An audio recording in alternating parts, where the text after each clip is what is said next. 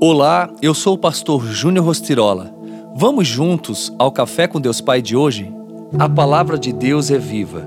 Enraizados e edificados nele, firmados na fé, como foram ensinados, transbordando de gratidão. Colossenses 2:7. Desde o princípio, o plano de Deus tem sido fazê-lo à semelhança de seu filho Jesus. Esse é o propósito para a sua vida. Em toda a criação, somente o homem foi feito à imagem de Deus. Esse é um grande privilégio que nos honra sobremaneira. A Bíblia diz que todas as pessoas detêm parte da imagem de Deus, mas a imagem está incompleta, tendo sido danificada e distorcida pelo pecado. Então, Deus enviou Jesus para restaurar a plena imagem que havíamos perdido. O supremo objetivo de Deus para a sua vida na terra não é o conforto, mas o desenvolvimento de seu caráter. Ele quer que você cresça espiritualmente e se torne semelhante a Cristo.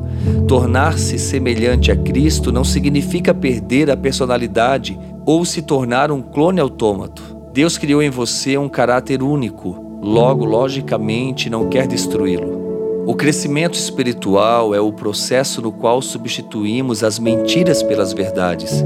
Fazemos isso por meio da palavra de Deus, que é diferente de qualquer outra palavra.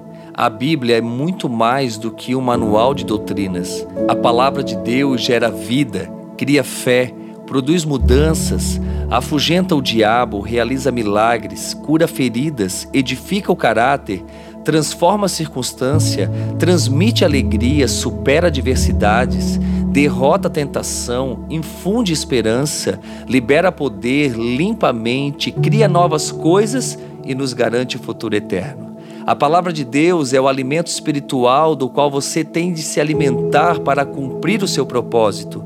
Aproveite a leitura de hoje e tire dela uma lição para a sua vida toda.